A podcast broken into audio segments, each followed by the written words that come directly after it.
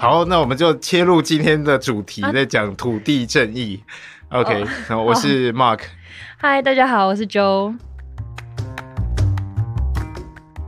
OK，那呃，今天这几天其实就蛮蛮让我那个嫉妒的。他这两天好像去去一个还不错的地方，我去了一个风景非常美丽的地方，那边的人也很可爱。真的吗？对我去的地方叫镇西堡。嗯那镇西堡它是在新竹尖石乡嗯的一个部落，一个高山部落，那边的嗯海拔大约是一千七百嗯。公尺。那你上山的时候有觉得那个空气有点稀薄吗？呼吸呃会有觉得不顺畅吗？不，我觉得非常的清新，哦就是而且我们很幸运，就是我们出去的这一趟，我原本看气象报告，它是说就是会下雨，嗯阴雨绵绵，然后就是体感温度大概就是两度，嗯因为可能山上大概只有七度吧，可是下雨的话会直接再往下降。结果我们出发的时候就是好天气，然后真正上山的时候天气就是非常的好，我们得到一个很漂亮的蓝天白云。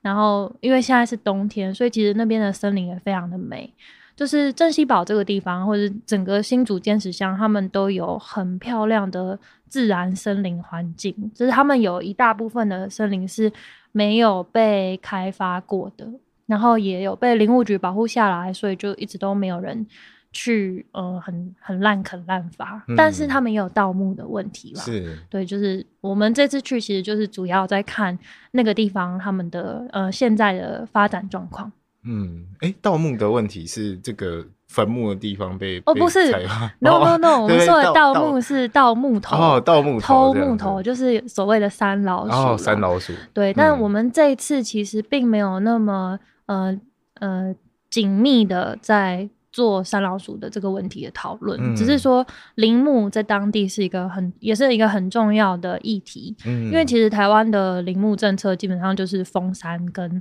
禁止砍伐，是。对，大部分基本上没有什么没有什么可以生产银林的地方。是。现在开始有渐渐的有开始发执照出来，是可是。那个执照就是比较以汉人的观点嗯。去做一个许可，是。对，但是以原住民的角度来说，那个好像不是他们马上可以获得的一种权利。嗯对啊他们就会觉得这东西好像你虽然就是说哦，要让我们可以有经济的呃产业，是。然后就是在我们这个地方有可能有林木可以做发展，嗯可是以部落的营运方式，他们会觉得这好像不是符合部落的一种可能是结构，嗯对，对，没错，就是林业的议题，我觉得也蛮有趣的，之后可以多探讨。简单来说，就是过去啊、呃当然开始环保意识抬头之后，觉得诶，其实山林不可以滥垦滥伐，这一部分是一个好的方向。可是，当你完全没有做一个呃可能呃管理的时候，完全不让大家去使用这个林林业资源，可能未必对整个林业或者是整个森林是好的。这样子，对嗯，有听到开啤酒的声音。哦，所以我们今天录的是一个比较轻松的一个话题，呃，但我觉得这个这个就很很有趣，就是毕竟法律都是用这种、呃我们汉人的这种华文写的，然后这种、啊法律的用语，经常我们自己都看得非常非常的很辛苦，即便嗯。是 Mark 这种天 就是很会考试的人，每次在看法律用语都觉得被打败。我觉得非常痛苦，对啊，，对于原住民族的人来说，他们更更更痛苦。就是嗯虽然这个东西就在我生存的一个地方，是我生存的一个领域，可是我却跟他很陌生，在法律上非常陌生。对，其实不只是土地的问题，就我觉得法律跟台湾一般使用的语言，实在是就是相距太太对太远了，真的嗯。是蛮讨人厌的，对对对很讨人厌，然后又觉嗯。得自己好像是一个相对被剥夺的个体，因为对，就是不够懂法律啊，然后嗯。好像什么事情也不太确定自己到底可不可以做，嗯。然后做了才发现，哎、怎么一堆事找上门，就是说你有问题啊什么的，对啊，对啊，对啊，嗯，这很困难。嗯。那我这边就嗯，我自己的工作内容啦，我们嗯就有想要协助地方，就是嗯不一定是呃山上的部落，但是嗯可能是乡村地区，就是有一些想要做呃想要做发展。的地方，是，然后跟他们去讨论一些可能跟法律上相关的事情，但大部分可能是跟土地使用相关的事情，这样子。嗯所以这次去有遇到什么样有趣的事情吗？或者是你们做了什么事情？哦，好像可以讲三天三夜，哎就是有趣的事情真的太多了。嗯然后，嗯，我必须要说，呃，我们遇到的人都非常的可爱，所以嗯沿路上有非常多的欢笑的时光。对对对，但是我觉得我们今天好像要分享的。呃，好像也不能太硬哈。嗯呃，我我先把今天我脑袋里的一些脉络整理一下好了。就是嗯今天我约 Mark 出来录音啊，其实我们本来是想要讲国土土计划呃国土国土计划。那嗯国土计划其实是一个呃非常具体嗯，的东西。嗯那我具体到什么程度？就是它是有一个法案存在的。对对对那这个呃国土计划其实它已经是法律上的一种专有名词对，然后它是在讲整个台湾的国土应该做什么样的分配啊，然后哪些地方应该怎么样的使用。这个是真的很硬，所以我们今天决定走闲聊的模式。我们我们今天不会讲国土计划。嗯那如果有听到的人，当然欢迎你先 Google 搜寻一下国土计划是什么。我们未来会做，嗯我们会再做一集国土计划的专题。嗯因为其实国土计划可以讲的事情真的很多，嗯但我们今天想要用比较轻松一点聊天的方式。那尤其是我这次跑去那个坚实的镇西堡，然后或是我最近因为在准备一些呃考古题的事情，嗯所以就呃很关注于刚刚说的国土计划或是一种土地规划的使用，甚至我回去看到底什么叫做土地正义，就是我开始有去思考这件事情。嗯所以我觉得，嗯、台湾其实发生很多跟土地正义相关的抗争事件，是是所以我觉得我们可以去回顾一下这些事件的内容，然后像讲故事的方式一样，嗯对，好。那那个想要想要请教九，就是哎，像在那种坚石乡啊、镇西堡这个地方，嗯那他们在地有什么样就是土地正义上面比较具体的问题？我们刚刚在讲，就是国土计划，它其实是一个很大的架构，然后很多的法律，然后基本上就算是专业者，也都是要花很多时间去熟悉那一套法案。嗯那它甚至是一个国土计划法，可是这个法律在真正的真实的生活的发生的样貌，然后和这些居民原本生活的形态，其实会有很多很多有有时候会有一些冲突。那那就你观察在呃前几天在那个坚持乡的话，有没有看到就是目前啊，或者是我们目前的一些土地的政策上面跟就是跟馆长打个招呼，就跟他说，希望可以听一听，就是这个地方的比较偏民生，就是生活上的，然后还有就是土地上的这些故事。嗯那他就有跟我们分享，对当地来说是一个非常重要的反水库的案子，他们叫做高呃，他们曾经政府有计划想要做一个，其实是要做两个水库，哇，是有两个水，库两个水库，而且是在同一条的水源上面。嗯然后一个在当然比较在上游，嗯然后上游的那个是非常大的，听说可以盖到十十层楼以上的哇嗯的的那个水库，嗯再下游一点点，还要再做第二个水库，两层式的水库。是是是是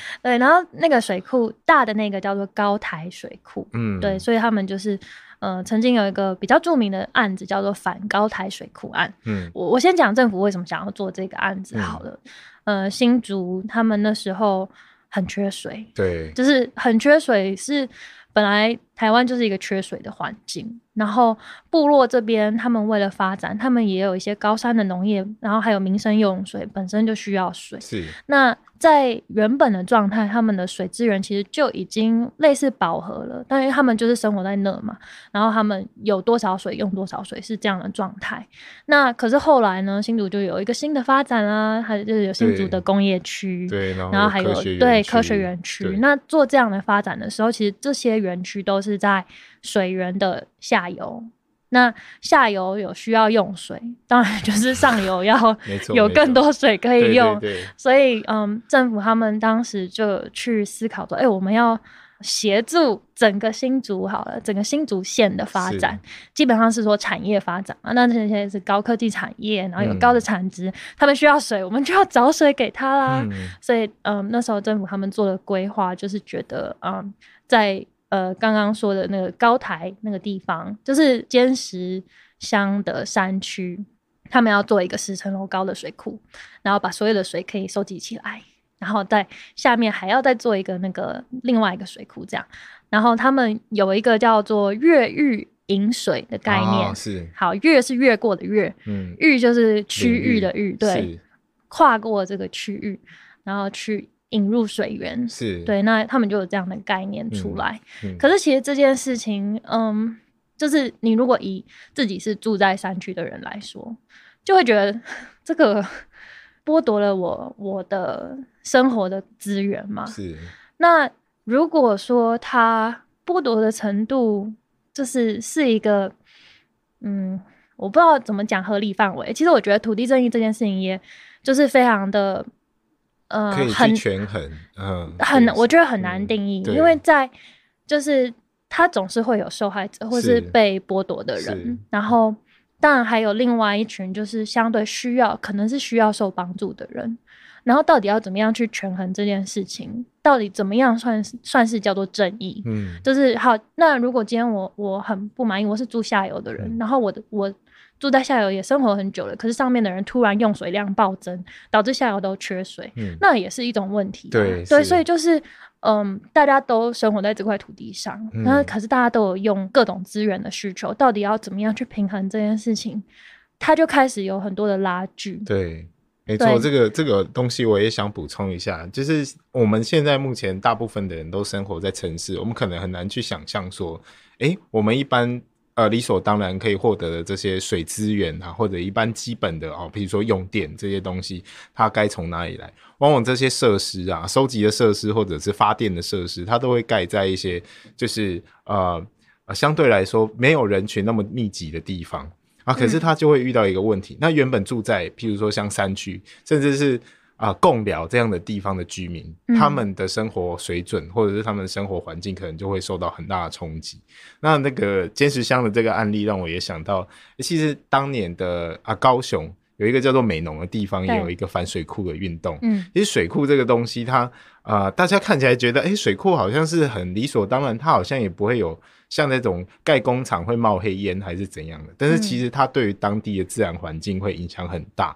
尤其是像尖石乡或者是像美浓这样的地方。啊、像美浓我比较熟悉，它是以农业为主的一个地方。嗯，那他们那边大部分当地居民的一个生活的形态和他们从事的产业的形态，基本上都是务农。如果你把水都引去给就是下游的这些科技厂或者是、嗯呃制造用业水，对，嗯来当工业用水的话，其实变相的去剥夺了他们生存的一个权利。那其实这个对他们来说是非常严肃的。嗯，所以我觉得之前有一个很很重要的事情，就是说，呃，其实台湾在过去有一段时间很长期的威权时代，在这做这些建设的时候，其实有时候是非常的武断的。嗯，对，那说盖就盖，虽然大家会觉得，诶，当年这样做好像很没有很有魄力，可是如果我们今天重新去反思啊，像一些十大建设，嗯，虽然它确实有几个十大建设里面，可能像中山高国道一号，它是一个比较有代表性的，啊现在嗯大家使用率蛮高的。可是你你再去想其他的十大建设，其实可能有七个八个，它是其实不太常使用的。嗯，那当时如果在做这些建设没有做一个谨慎的评估，对当地社会经济影响的评估的话，其实有些人的被害或者是他们的生存的权利被剥夺，都是我们没有看到的。所以嗯原住民有一句非常难过的话，叫说在自己的土地上流浪。嗯，对，因为这些原住民族他们原本生存的环境。被我们 像我们这种汉人白浪，就是啊嗯强去做一些呃这种林地设施啊，或者是基础设施，他们就被迫离开他们的家乡，因为他们家乡没有生存，或者是啊、呃可以来来从事的一些行业，他们就被赶到都市。嗯那当他们到都市的时候，又是另外一个故事对。对啊，那呃，我刚才呃必须要刊物一下，因为我刚刚说高台水库可能是十几层楼高嘛，我必须刊物高台水库当时的呃计划呢是要盖六十几层楼高，真的假的？六十几我想说层楼高十层楼就已经够高了，他是要在山上盖一零一吗？他要在山上真的是拦住很多很多的水，是但是你你要拦住这么多的水，你就想象你要在山上盖一个超庞大的游泳池。嗯，那你就会淹没很多的地方，六十几层楼高，其实是会有很多部落受到影响，就会流离失所。对啊，当年而且它当年是要盖两个哦，对啊，最大大最大的高台水库是六十几层楼高，然后在它比较下方的有一个叫做比邻水库的、嗯。的计划，嗯。那是四十几层楼高，所以就是我我这样子听起来，这个尺度、这个规模庞大成这个样子的时候，啊。你你你就是想象一下，就会觉得对很可怕。嗯，对啊，这当年其实大家都一直在颂赞那个中国的那个长江三峡大坝，嗯嗯。可是其实他们在盖完之后，他们当地也长江的沿岸出现了很多生态的问题。对那甚至这次 COVID nineteen 的疫情，其实也是从那那附近啊、发生的。其实我觉得那跟跟呃，其实气候或自然的环境，它是很脆弱，它的反扑却是很大的。嗯，对，当我们人有一些些呃不太妥当的一些破坏的时候，其实自然的反扑是很快的。只能说好险我们没有盖出这样子庞大的东西。嗯然后，因为我这次去去拜访他们的时候，其实我已经是去第二次了。嗯然后每一次去，我都非常赞叹他们有非常漂亮的那样子的风景。那当然，以观光客的角度或者以外地人的角度来说，我看到就是漂亮的美景。是但其实对当地来说，这些东西全部都是他们的资源。嗯对，那他们其实也会依靠树木，还有依靠竹子，然后去嗯砍伐竹子啊，这成为他们的一种经济物。嗯，然后他们在山坡地，其实他们会做开垦，嗯然后会去做呃适度的高山高冷植物蔬菜的栽种。嗯但是我去拜访的这个地方，就是新竹县尖石乡的，嗯、它其实有分前山区域跟后后山山区区域。嗯对，那我主要去拜访后山区域。那后山区域他们很，我觉得很值得尊敬的地方是，他们非常的遵守泰雅族给他们的一些祖训。是那这个祖训在泰雅族语里面叫做嘎嘎。嗯那这个嘎嘎呢，他就是会教导他们所有的族人，你必须要有爱这块土地，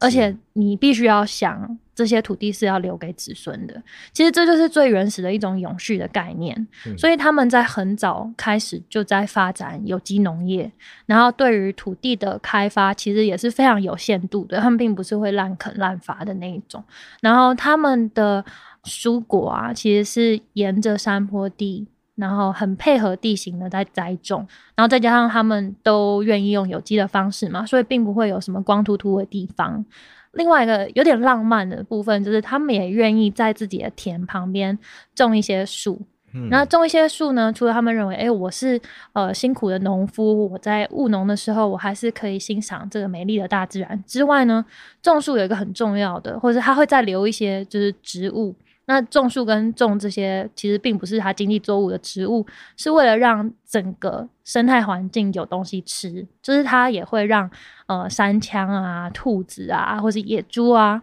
它会种它们爱吃的东西。嗯当然，它种了这些鸟类或是动物爱吃的东西以后，就比较不会去侵害它正在种的农作物，这样是一种互惠。的利益交换，我觉得他们跟大自然比较和谐的生活方式，就是存在在他们整个族群的生活里面。嗯。对。哎，那他们族群会有那么强的一个共识，或者是大家一起来，还继续能够在这个非常强大的流行文化、主流文化的冲击之下，他们还可以继续守着这个祖训，嗯然后他们的这种永续发展方式，你觉得是因为当年可能有一些 抗争的原因吗？其实我觉得有可能是，嗯但因为我跟他们接触并不是非常的深入，所以嗯哦、我必须要说我，我并不是要代表他们讲话。但是从我侧面的观察呢，我会觉得当初有这样的反水库运动，确实很大的提升当地的呃泰雅族人对于环境的那个守护的意识。嗯然后他们一直以来都有祖训会跟他说，你的土地千万不要卖。嗯，就是你再怎么样，不要把土地流入外人手中，嗯然后还要很重视自己的水源的保护。那其实水源的保护这件事情，就 牵涉到他们第二个部落很重要的课题，就是大家其实通通是沿着同一条河流居住的，你在上游，我在下游这样子。然后过往大家取水是有一种秩序存在的，就是也是跟着他们部落的某一种传统，然后去有一个取水的先后顺序，有那个先来后到的概念。但是近期呢，就出现那个水源私有化的这个制度，是一个新的制度，去说哦，如果我去登记了某一个水源是我的，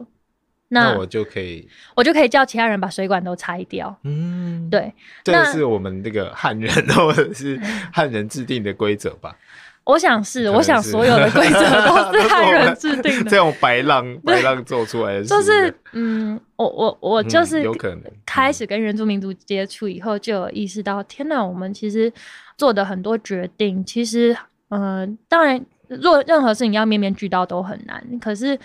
在这一个层面就可以看到，我们真的是没有在顾及属于都会区之外的族群，不，我不限定哪一族人，嗯就是不限定他的人种，或者是就只是他并不是生活在都会区的，就很容易被忽略是。我觉得，嗯就是有很严重的这个状况。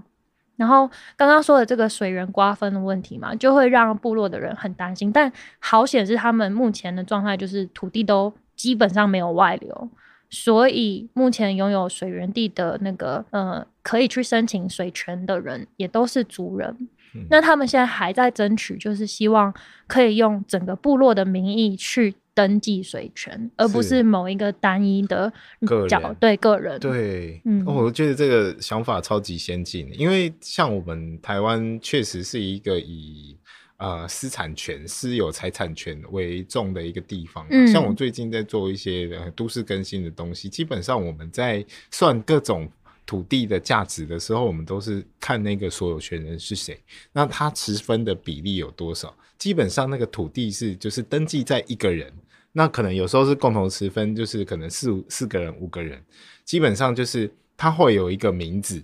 可是他比较没有一个社社群或者是一个部落的一个概念。可是嗯这种的制度和这种法律的规范，其实跟原住民族的需求就是有很大的差别。对啊那我们可能比较荒谬的，可能我们还要请他们部落自己去去成立一个就是什么呃社团法人或财团法人，他才能呃有办法去拥有那块土地，就是说呃这个土地才能登记在他们下面。可是就是他们不是这样在做事对情，，但是我们的法律会要求他们必须要配合对汉人的结构结结构，然后还要 还要开里监事会请他们做出这样子的。对对他们嗯来说应该会是蛮蛮困扰的一件事情。对啊，嗯嗯，这样说起来也会让我觉得，要是我们的这样子的制度可以衍生出一个适用于原住民的协调办法，是，就会就会呃友善许多。我觉嗯得，嗯对啊，那他们其实还有就是很多不一样的空间课题。那我觉得大家最常听到的一定就是原住民传统领域。那原住民传统领域其实很大一部分的时间，大家都在谈的是猎场这件事情，就是原住民可不可以打猎啊？那他打猎的范围在哪里啊？那除了他的居住地之外，到底哪些地方算是他原住民传统领域这些事情？那就是以以尖石乡这边，呃，刚刚说它有很多的原始林嘛，那其实大部分原始林，嗯，很大一部分都被林务局掌控。哦是，对，那所以我并不是要批评林务局，因为我觉得他有做到保护森林这件事情。但是其实呃，原住民自己他们也有自己一套保护森林的方式，是对啊。可是当然，我觉得以制度层面来说，会觉得我又没有办法信任所有你知道个人。因为个人的行为，我们如果只用道德的约束跟规范，好像呃很难的概括全部嘛。对，那大家还是会觉得啊，要有一个制度出来，可是那个制度就又变得很僵化，然后又去与原住民本身的打猎的文化有非常严重的冲突。对，所以嗯，他们对这一块也会觉得很嗯有很大的剥夺感，嗯必须要这样讲。是，嗯，嗯，那个之前好像也有提到那个事先案里面，就是对,、他们对这次有跟我稍微嗯。提到这件事情。嗯。之前有一个呃原住民，应该是年轻人，那他好像是因为家里的长辈很想要吃到某一种东西，嗯。他就出门去打猎那他打猎的时候，他进入到的范围也许是不被允许打猎的地方，嗯，对。结果他就被起诉，对，他就对他就被起诉、被告，甚至就是基本上被判刑了。那后来这件事情因为引起轩然大波，就是大就是原住民族也呃很强烈的意识到这件事情就是我们一直还觉得很讨厌、很很困扰，又觉得很不公平的，所以原住民起来就是抗议，对，然后去认为说你怎么可以这样子判我们小、我们家原就是原住民青年的罪？嗯那所以后来产生了那个叫做特赦嘛，嗯对不对？那那一位年轻人他被特赦了，可是以我们目前呃我听到的原住民的角度会认为说，你就算特赦他了，那代表他在你们汉人的角度里他是犯了罪的。对，那对可是原住民认为他根本就没有犯罪，这个是我们长久以来都在打猎的区域。嗯他做了一个打猎行为，怎么会是犯罪呢？嗯那我觉得这中间还有非常多值得沟通跟协商的地方。这样的法律不用一直就是长这样，未来希望还有很多可以调整的空间。其实我觉得我这这次遇到的原住民族朋友啊，他们都有意识到，就是目前的法规。就是穿在身上是非常不合身的，所以他们也很积极的想要与就是学校的老师啊，或者是不一样的专家学者去做讨论，然后希望可以推动一些改变出来。嗯，嗯我觉得这个非常重要，因为确实在呃部落里面生活的那种方式，呃，嗯我们没有办法用都都会的这种方式去想象他们该怎么去生活，甚至我们我们的定出来的法律就是定义他们应该怎么生活，对，他们哪一些生活啊、的模式我们不能够容许这样子，我觉得这个东西其实蛮危险对，我相信在世界各国，包含美国，我觉得应该也有类似的问题。然后，可能最近原住民族的议题比较被主流化来谈的，就是像纽西兰这样的案例。嗯我，觉得这个都会是我们之后台湾可以去做借鉴的。我这次去到部落啊，然后听到部落里面的长辈，他告诉我一个有点黑色幽默的的一个呃，算是笑话。他就说：“哦，我们的祖先，我们的长辈，他会跟我说，去吧，孩子，不要住在河沟，不要住在林线上面，去住在安全的地方。”可是他没有说去住在合法的地方，所以，所以当他们的部落一直遵循着那样的传统，然后去去居住，然后他的下一代要开始离开家去成家立业的时候，就 就会被汉人的各种法条绑住。那我当然不是说这些法条都不应该存在，但我觉得他现在是一个非常嗯需要被改善的东西。嗯，尤其是像原住民的传统领域，哎，这样他们的土地的使用，应该是他们可以去做讨论和参与，去去共同参与，说我这块土地可能怎么用是比较好的，然后怎么样是比较符合我们生活习惯。那其实我们在定国土计划的时候，我不太确定这个部分有没有处理到，因为国土计划是一个非常庞大的一个东西，它必须呃涵盖到呃城城市发展的地区，还有一些呃比较山区的地方。嗯，那我觉得甚至还有海域啊，对，那这个东西不同的使用的习惯和不同的使用的方式，很难用简单的法律去把它做做做很僵硬的一个规范。这个我觉得是接下来我们台湾如果在做国土计划的时候非常需要注意的一个地方。我们不能一直用我们汉人的想法去揣测所有的族群都应该这样做，然然后揣测所有的族群应该要 follow 我们这样做才叫做环保，才叫做永续。对，对这是真的。其实我这次上山这样子体验了两天，就会觉得他们比我们还要环保啊，他们比我们还要永续啊。嗯但呃，这是我在镇西堡部落看到的样貌啊。其实每个地方的部落他们的操作是不太一样的，嗯但是我觉得这个地方真的是有非常多呃可以学习的。甚至他们有点笑称说他们是正西堡大学，他们也是嗯正大这样对，他们也是正 大因为呃，我觉得他们在山林里面真的充满了很多嗯智慧。那那个智慧有时候嗯不是一个很很理论化的东对西。对对对，嗯它就是某一种道理，嗯，然后延续下来，可是可以让他们的这个族群永续的生活在这个地方。嗯嗯，那我觉得我们刚刚讨论的东西有点太严肃了，我好们来聊一些乐色话。我想问你在那边吃到觉得很好吃的东西是什么？吃到觉得很好吃的东西啊，那我是不是每个都要讲，这样才会厚道？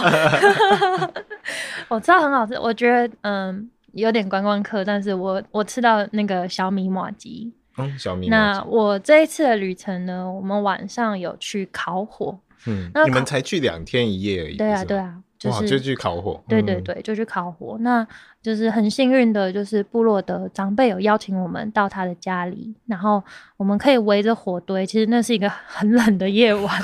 反正他们可能才五度吧，对啊但，是哦，在五度哦，对对哦对，海拔一千七，一千，七啊，所以跟、嗯跟平地落差落差大，蛮大对。然后就是大概平地的一半的温度嘛，嗯嗯然后我们就是躲到一个半户外的，就是有有遮蔽空间的木屋里面，嗯我们在里面烤火，就嗯生了一个蛮旺的火堆，然后嗯、呃在那边聊天，然后大家可以询问很多就是我们对部落好奇的事情。那后来呢，我就有准备一个惊喜，就是哎、诶我们来导小米马吉。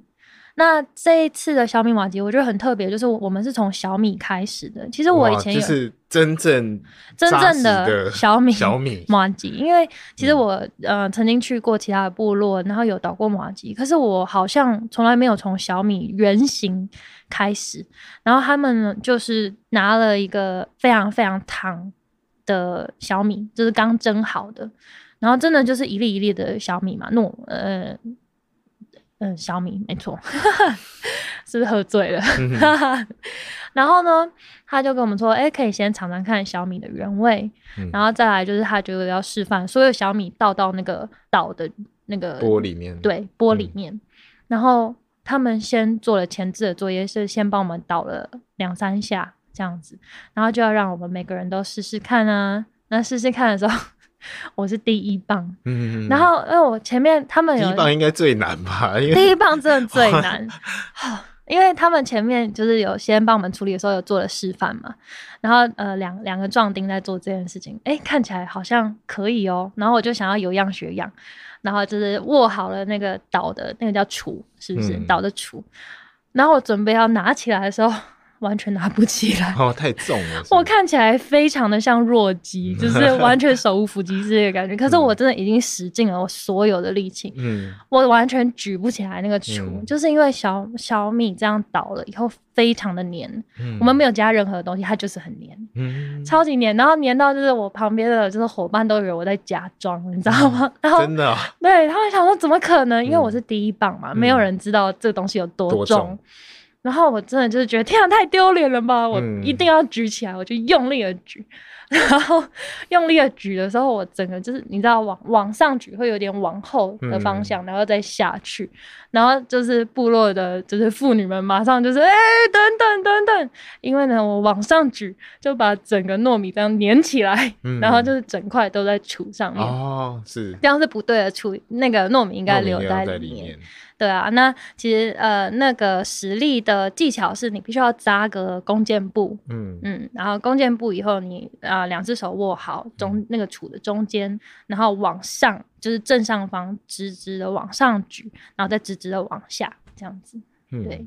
呃，导的过程其实有很多很好笑的事情啊，因为像他又说我们那一行人有女生啊，有男生，嗯他说好，那因为这个真的太累了，所以女生只要来导五下就好，嗯。男生呢要十下。嗯。好，那大家说 OK，好，五下五下十下十下，然后就轮到女生了，他们说，哎、好好好，一，好，一点二，哦对他们超级喜欢开玩笑。的，对，就是我觉得跟他们在一起真的很可爱，嗯。对啊，那呃，我想问，就是你你自己倒起来蛮辛苦的，那那我想问，同行的男生，城市里面生出来的男生，倒那十下有没有很辛苦？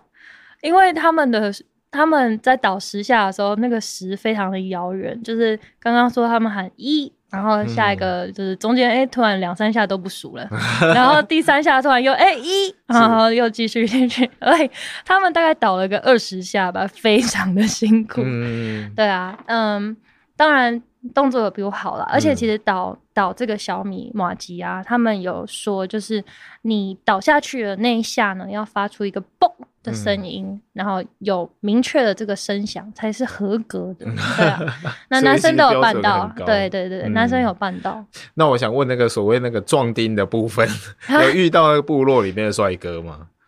帅哥每个都很帅啊每。个都很帅。哎、我不知道他们会不会听我节目。的的要推荐他们听一下。确实是每个都很帅啊，一定要这样讲啊。啊，那大概都几岁？哦，这你问到重点了，因为其实我们去之前，或者我们对很多偏乡的想象就是人口流失很严重，对，但是镇西堡部落并不是，镇西堡部落是人口成长的部落，哦，好厉害啊！他们嗯的年轻人就是大部分都是我们这个年纪，就是介于二十出头到三十嗯出头嗯这个年纪的年轻人非常愿意回来。嗯那这点其实也跟他们是发展有机农业有关系。就是其实有机农业，根据部落的农民的说法，你如果肯做、用心做，你就会获得好的回报，甚至它是可以帮你养家。然后你养家，你有三个孩子都是养得起的。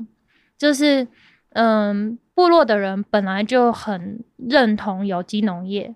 然后对于孩子们想要回来到山上，他们也是就是觉得，嗯、你想好就好了。他们不会说啊，你留在市区吧，或是觉得你不要回来吧。嗯他们会觉得，呃，很欢迎你回来。那你想清楚的话，这条路就不要回头。你回来了，我们部落很很欢迎你，嗯然后我们一起教你很多农业的知识，然后甚至教你一些产销的事情。对，然后部落的年轻人就可以在这里找到一个稳定的收入跟工作，还有甚至成家立业。其实蛮多都成家立业，他们呃二十出头岁就会成家立业的。然后那我想问个八卦，你会想嫁去那边吗？老实说，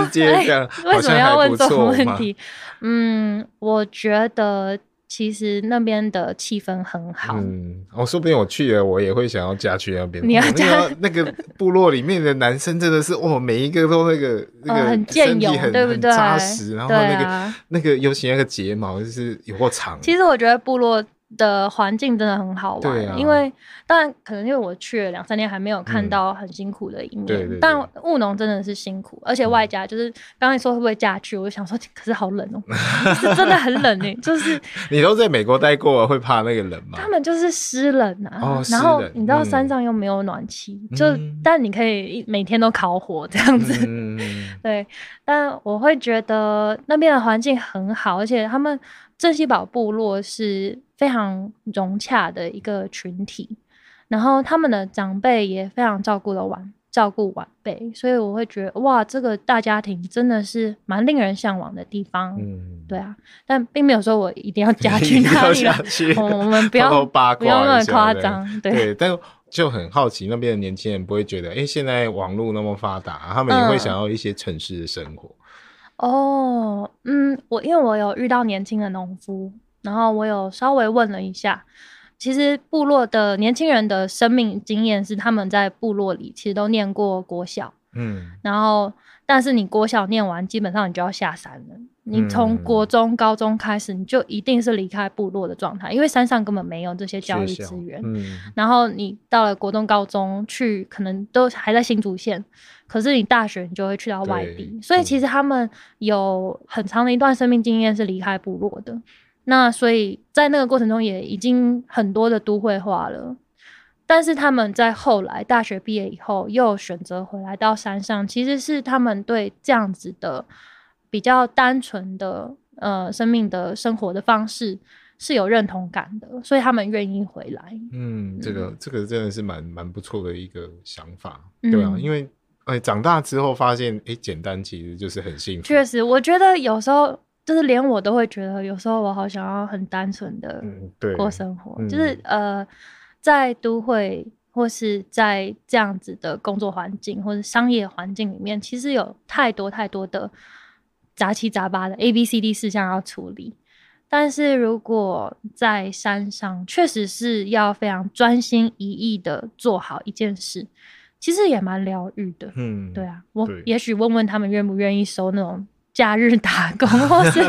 就是让让我们这种都会人快要受不了的时候，可以去到那么广阔的天空底下，嗯。然后专心的照顾可能一片高丽菜田。嗯，对，其实希望他们可以有点浪漫。对，但也许我们做了五分钟就觉得不行，我要对下对对山。快下山这样。但是我觉得那个说不定也是慢慢就是可以做一个习惯啦。嗯，对啊，像我刚开始在做工作的时候，也会觉得哎、超级不习惯，然后嗯觉得适应期。我觉得到部落或者是到乡村的话，如果有机会从事这些农牧相关的活动和工作的话，其实也是需要一个适应期或者是一个嗯习惯的一个过程，甚至你要去做一个很疼痛的学习。他们的工作不一定会比我们这种坐办公室的简单，绝对没有、啊，绝对没有。其实有非常多非常多的知识含量在里面。但是那些知识可能是那种默会的，就是你要用很长的一段时间，错误中学习对，从错误中学习，然后在有一些特殊的情况之下，才会有前辈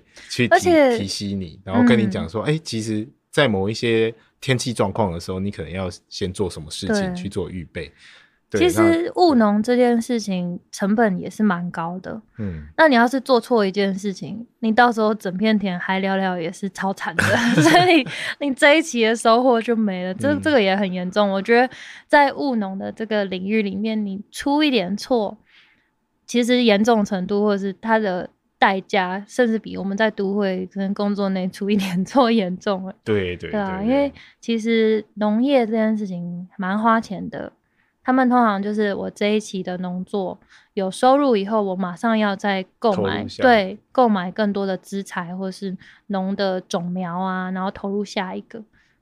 这个是一一门学问呢。对，嗯对对对。难怪哦，我们之前有一个前总统是嗯念农业经济的，啊，你是说灯辉吗？对，灯辉先生，其实农业它是非常非常呃有它可以去发展的一个经济的一个模型。嗯，对我觉得前前总统灯辉先生也是非常优秀的。对，嗯，我刚刚是想要补充啊，因为我刚刚有在讲那个年轻人回到部落的这件事情。那其实不管是高山或是平地，我们都有一些年轻人愿意返乡嘛。然后，呃，也蛮多年轻人返乡以后愿意走入有机农业这件事情。那我就想要再多补充一些跟有机农业相关的。虽然我嗯本身根本不是农背景，嗯，可是因为生活或是工作中接触了一些农业环境的人，那这次就有听到说，其实有机农业的农产品啊，它的价格是相对稳定的，嗯，就是比起惯型农业，也就是会喷洒农药的农、嗯农业。嗯，有机农农产品它们的价格在一年之中是比较平均的状态，嗯。就是不会因为大出就是某某种作物丰收，它们的价格就会受到很大的波动，所以这个东西会让他们的收入跟回报是相对有保障的，就是风险不会那么大。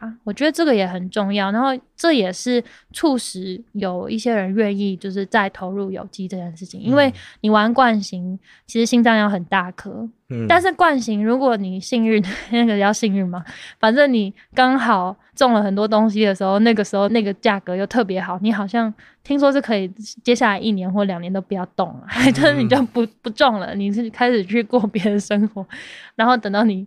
需要更多的资金的时候，你再回头种。嗯，我我觉得就讲这个东西还蛮有启发性的，就是我们对于有机农业就会常常觉得，哦，这个东西很贵很难种，然后没什么嗯效益，然后这是一个太浪漫的想法。但是这样听起来感觉有机农业它是相对来说比较平稳的一种作物的类型。嗯，像我们一般来说，有时候今年的呃惯型农业的话，今年的高丽菜的价格很好，就会很多农民跑去抢种，结果明年的高丽菜就过多，然后就是又变得太便宜。啊、可能就还有一些，比如说芒果啊，大家抢着种啊，或者是什么样的水果蔬菜，嗯特别大家某几年特别爱种的话，其实反而它的价格会波动。这个让我想到那个惯型农业有点像那个动物森友会，它里面有种哦，大头菜，对，大头我有菜是想过一种，这件事情。其实有点像股票，今天的价格是三百零钱，对对对对对 大家就疯狂卖。对对，方大家都疯狂卖，这个就是今天的价格是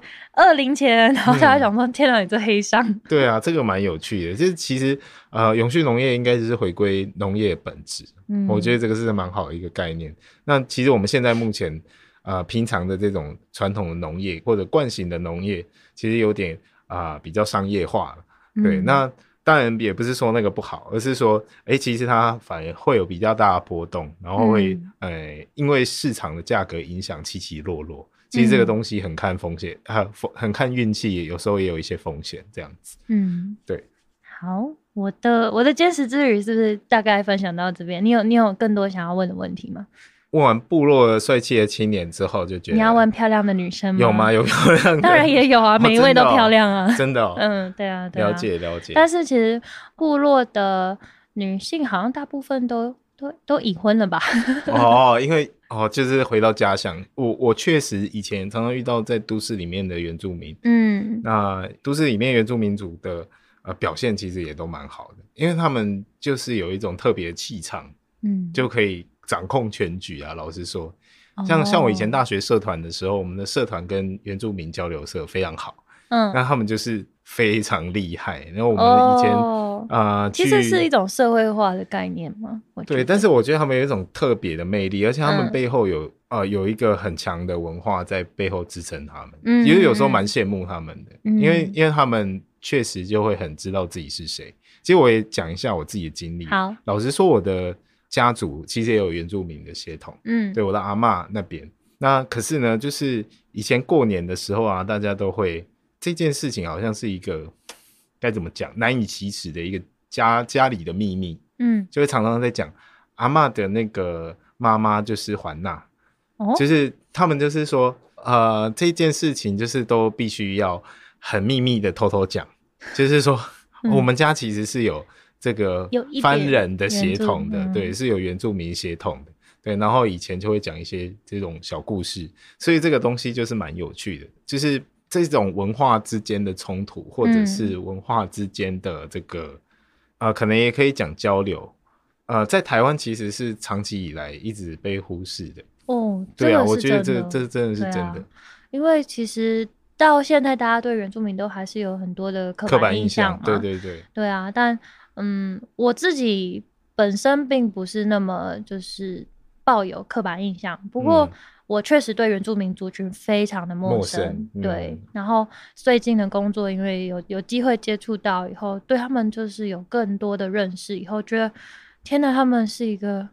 很有魅力的一群用自己方式生活的族群。嗯，对，所以我觉得我们的不论是未来的社会或者是政治的发展，其实应该有更多用他们的角度去思考的一个、嗯。呃观点来拟定政策的一个方式。嗯，其实，在我们的社会之中，有很多的所谓的可能是比较非主流的一些文化啊，譬如说，其实像像性别上面，其实我们都可以很轻易的看到，就是说，在我们的主流的社会里面，有很多不同样的族群的人，像嗯。LGBTQ，Q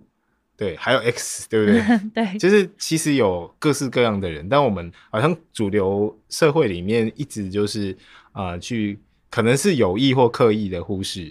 他们的存在。嗯，对，那我觉得这个东西如果我们都可以正视的话，台湾的社会文化会变得更多元、更有趣。嗯，对，像我就觉得其实这个心里面有遗憾。回到我的家族的话，哎，我就会觉得有点可惜，我怎么对我阿嬷的呃出生，嗯还有他怎么从呃山上到平地的嗯这个过程。呃，我都一无所知，嗯这个东西应该嗯是可以回到家族史里面去爬书的。哎、我觉得这件事情也蛮特别，有让我注意到，就是原住民族对于自己的来源是非常重视的，嗯自己过往自己的长辈们从哪里来，嗯怎么来，然后发生了什么事，对他们来说都会变成某一种必须要传承的故事嘛。嗯，对啊，但是我在我们算汉吗？不是对啊，，反正就是我 平地人，地人，白浪 白浪们，白浪们其实没什么文化，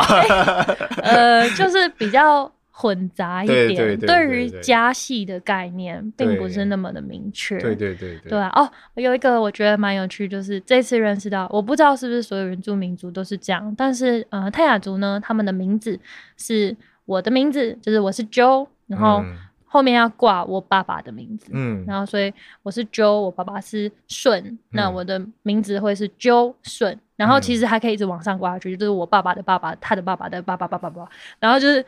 我觉得很有趣，因为其实他们的名字的取名的一个方式，呃取名的方式其呃有它的规则，刚像刚嗯刚那样嘛，可是他们真正会被拿来当名字的字也没有很多。所以你可能会遇到很多个 Joe 跟很多个 Mark，、嗯。然后所以你跟别人聊天的时候就说那个 Mark 啊，他说你说的是哪个 Mark，然后就会说那个 Mark 他爸爸是那个，然后就是你要把哦。Mark 后面他的上一代跟他上一代的上一代、嗯。全部大概的讲个三代，大家就认得出来你是哪一个 Mark。哦、这个所以其实对我觉得嗯。很酷，然后就是大家都会知道你是谁家的小孩，嗯。那是有有一种品牌的概念，对不对？嗯，蛮有趣的。嗯，而且听说各个不一样的族群，他们取名的方式也有不不同的方式。嗯而这件事情又让我想起，我以前在大学的时候有上过一门课，叫做台湾建筑史。嗯哎、我们之前谈的比较多，可能都是日本时代的啊，或者是可能古迹这种呃，就是比较汉人文化的这种呃房子。但我觉得当时那一堂大学的课程给我最大的启发，它是从呃所有的原住民族的族群的房子怎么盖开始去谈，哦然后每一个族群它其实都有它自己的特色，嗯，然后甚至也有讲平埔族。那其实讲起来还蛮有趣的。当时在看那些照片的时候，平埔族的家庭其实非常干净，嗯反而那个比较脏的、比较乱的都是汉人的那种、呃哦城市的居落这样子。嗯对，所以有时候这种文化真的是没有什么高低优劣之分，只是在这个呃现代化的过程之中，啊、我们这些白浪就是比较幸运，我们活在一个呃这个现在资本主义社会里面发展比较比较蓬勃的一个地方。嗯，但是有时候我们回去看其他的文化，或者是乃至于这一片土地原有文化的时候，其实我们都会觉得啊、应该要更加谦卑。嗯，对啊，对啊，对啊，其实我确实这次去一趟也会觉得，哎、其实，呃，平地人的生活模式并不是最佳解啦。嗯然后有一个让我感触有点深的部分，就是刚刚有讲到部落的生活形态，他们的呃每个人之间的连接是比较紧密的嘛，而且他们又是以家系为主，就是至少泰雅族是这样。那他们之间有非常强大的互相照顾的一种连接感。对，然后我有有稍微问一下，他们就说，哎其实部落里面的长辈大部分其实都很健康哦。但当然，你可能在山里的生活是比较单纯的，然后你有很多可能运动跟走动的机会，然后再来就是你的社交网络是很紧密的，所以你有很多人可以跟你聊天啊，然后晚辈也对你很照顾或是很重视啊，这些都会让他们健康状态比较好。然后还有刚刚说，就是年轻人回到部落嘛，他可以成家立业，甚至他一生就可以生两个、三个，就是至少在珍稀堡部落，两个、三个孩子是蛮常见的事情。那可是你如果要在平地养两个、三个孩子，是不是听起来就超级可怕压力山大。对对对，可是，在嗯部落的形的那个生活形态里面，因为他们有很多的人可以互相的帮忙跟照顾，然后其实大家也都也都认识互相的孩子，然后嗯，就比较有机会有资源去去互相的支援跟协助。然后要养要养两三个孩子，其实就不是那么遥远的事情，嗯对啊，很可爱。嗯，所以我想要做一下简单的总结啊。其实嗯今天这个主题，虽然我们一开始很武断的下了叫做土地正义土地正义这件事情，但是我嗯觉得、呃有点想呼应刚刚就一开始所讲的，这个正义到底应该怎么衡量？其实我们嗯到现在可能未必都会有答案，但是有一些绝对的事情，我觉得我们还是可以讨论。譬如说，我们确实在现代民主社会，我们对于过去威权啊、过去独裁需要有很强的一个反省。嗯但是确实，正义这件事情很难拿捏谁是对，谁是错。然后，如果回到今天的主题来谈的话，就是说，确实在这片土地上，其实有很多我们啊、呃想象不到的不一样的生活方式，嗯或者不一样的生活价值观。对，其实有没有办法在啊、这片土地上，大家啊、的生活，或者这片运用土地的方式啊、都可以更加永续，然后呃更加多元。嗯我觉得这个就是可能是我们接下来在讨论土地正义这件事情的时候，一个很重要的立基点。对，嗯我觉得今天这一集的主轴本来会抓土地正义，然后或是我们现在想要再抓回土地正义这个核心，就是要讲说，其实我跟 Mark 都是有机会参与跟从事规划的人，然后甚至有机会成为推动某一个法律，或是成为有机会推动某一种规划的方针，然后去制定某一个区域的发展样貌的人。对，可是我觉得过往就是我们所受的环境教育里面，并没有那么着重在告诉我们说，在现实的层面有非常多的不一样的人跟生活形态存在。然后，其实呃，以台湾目前处理土地的态度，它是非常的单一化，对，很僵化，然后所有事情就是一种规则去处理的。但是如果规划者一直以来都是在象牙塔里面，嗯，都是在。教育环境封闭的情况下，他没有去认识除了他之外的族群，他一直来用着法典去处理所有的土地，就会造成非常多我觉得很遗憾，而且就是缺乏土地正义的事情。嗯，对，而且我在想，其实前几年可能八年前或者是。尤其是那几年呐，就是我们某一位马马总统还在的时候，那那一段时间就发生了很多类似这种事情。那其实我觉得那个刚好就是一个啊公民意识被启蒙，然后同时就是当时的呃行政体系还非常官僚的一个状态。那这个就是拿着法典去，就是挥舞着大剑，然后希望每一个人都臣服在这个法典上面。我觉得马英九时代的最大的问题就是他们的官僚真的太相信他们这一套。单独而且是决断的一个系统，嗯，然后觉得这样的法典就是或者是这样的呃规则，应该是大家都要信服的，嗯，对。虽然当时还是有推进一些法案的成立，可是就是这些官僚体系当时就是过分自信，嗯，然后导致说民间有很大的反弹，这样子。好，其实我们我自己啊，现在其实还还有想要补充很多跟土地争议相关的案例，尤其是最近最有名的就是社子岛。因为设置到通过他的环评了，对，哦，真的是令人心痛。对，哎，其实你讲到设置岛，让我又想到，其实光我们平地就有那么不一样的生活形态，对对，更何况是说山区跟跟我们平地在在生活的方式，对，和生活的文化是完全是不一样。光我们平地就有两种很不一样的生活方式，台北市里面就有一块这样那么大的一个区域，它。还保有着很重要的一些啊，像这种信仰为中心的好几个聚落庄头的那种生活形态，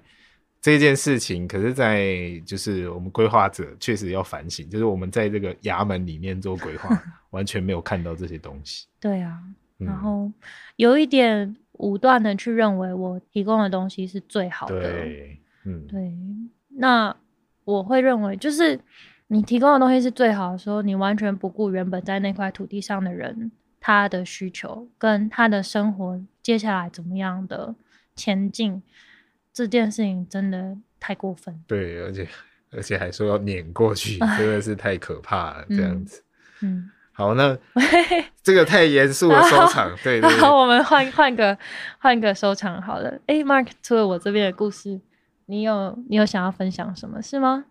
最近没有哎，最近超无聊的，都在府衙里面这样，在衙门里面做一些很无聊的事情。好啊，好啊。对，但是我对部落青年还是觉得蛮好奇的，希望有机会也可以过去看一看。然后，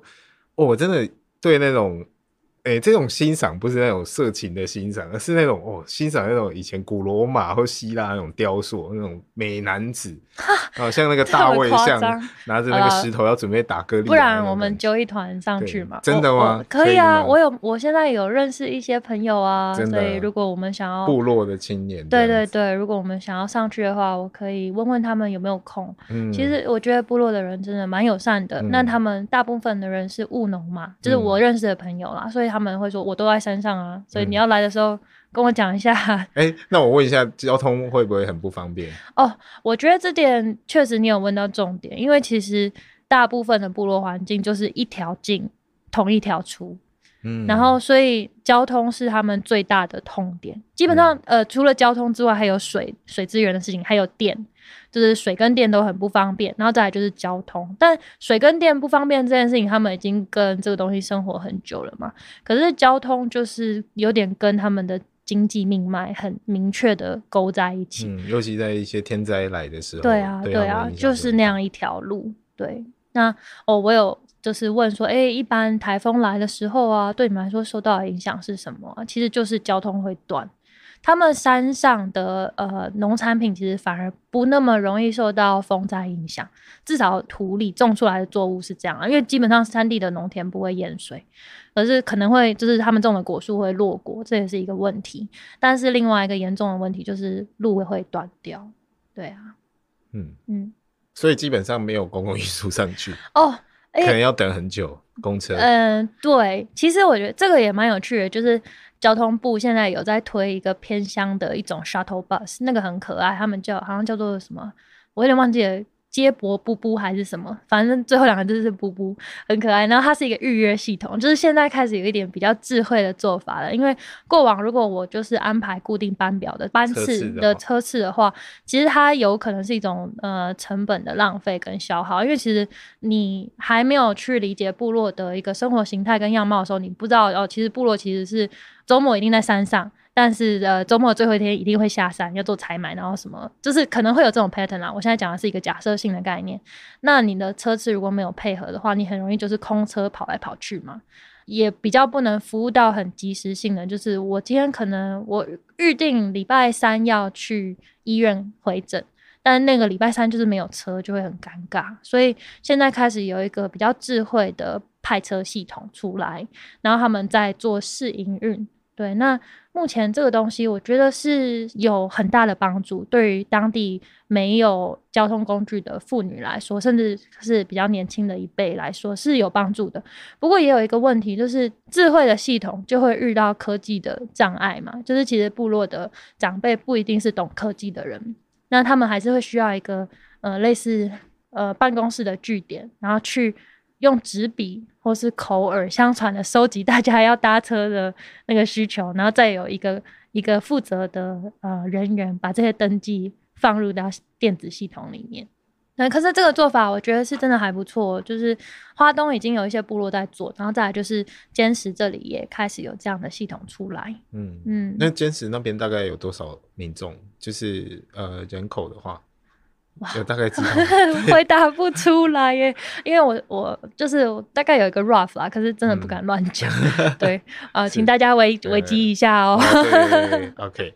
好，那我们今天非常感谢大家的参与，然后、嗯呃，希望今天分享镇西堡的故事，大家会喜欢。对，那希望大家有空的话，可以上去珍稀堡看一看那边。啊，那我来做一些观光的推广了，好好好让让我们的结尾更欢乐一些。对对对，好，珍稀堡呢，他们刚刚说了嘛，新竹县尖石乡。那如果你从台北出发的话，开车到竹东，大概就是一个小时多一点点。嗯，没有啊，看你开车的速度。哦我跟你说，那个 原住民族开车的技术都非常好，非常好，对他们嗯速度很快。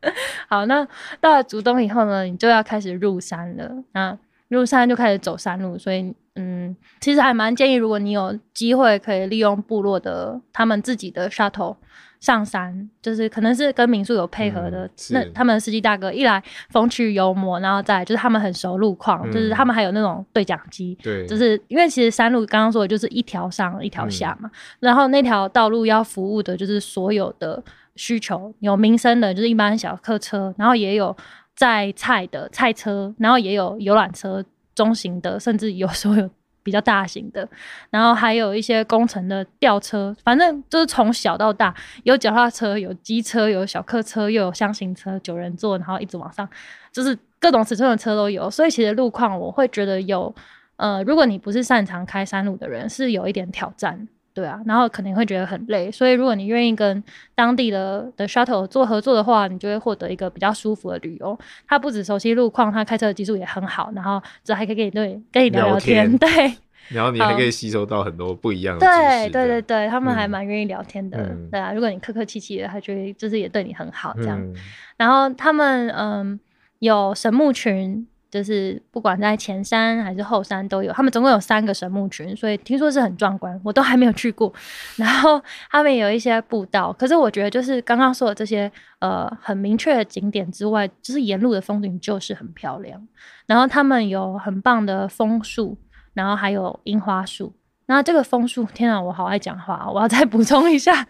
就是这个枫树呢，是刚刚说到珍稀宝部落的人，他们种这个枫树已经种了二十几年了。他们听说是曾经在路上遇到某一某一个某一位在种树的人，然后问他在干嘛，然后那个人就跟他说：“哦，我觉得我的生命就是必须要回馈这个土地，所以我在种树。”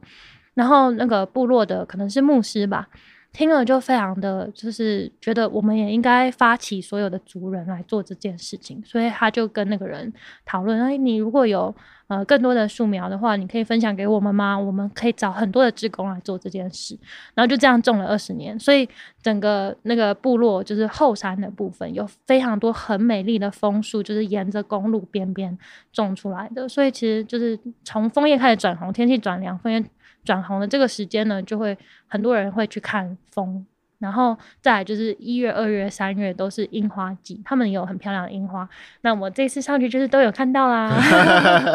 这个是一个炫耀的一个过程，这样 对啊。如果你去的话，就也可以看到哦。对对对，刚好可以趁这阵子，刚好有一些准备要来的假期。然后好好来探索台湾这片土地啊！反正现在不能出国，台湾哪里真的都还蛮漂亮。他们那里可以看到的山非常的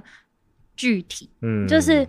呃，你到了那么高海拔的地方，你会看到就是大坝尖山跟那边的山脉，然后那个山的各种坡度、坡向啊，还有它有起伏的地方，哪些是自然的森林，林相都很清楚，哪边是竹林，哪边是田地，哪边有人住。就是聚落在哪里，全部一清二楚，非常的漂亮，对，很像在国外。嗯，对啊，就是我们好像也不用羡慕别人，其实我们台湾本身我们有很好的条件，对，但是我们可能之前就是必须要爱护，对对，我们城市的发展有点过于猖狂，对，所以其实回头看看我们土地原本的样貌，其实你会发现，哎，我们其实值得更好的生活环境。我觉得是，嗯，对，好，那我们今天就。讲到这里，好，谢谢大家，谢谢大家。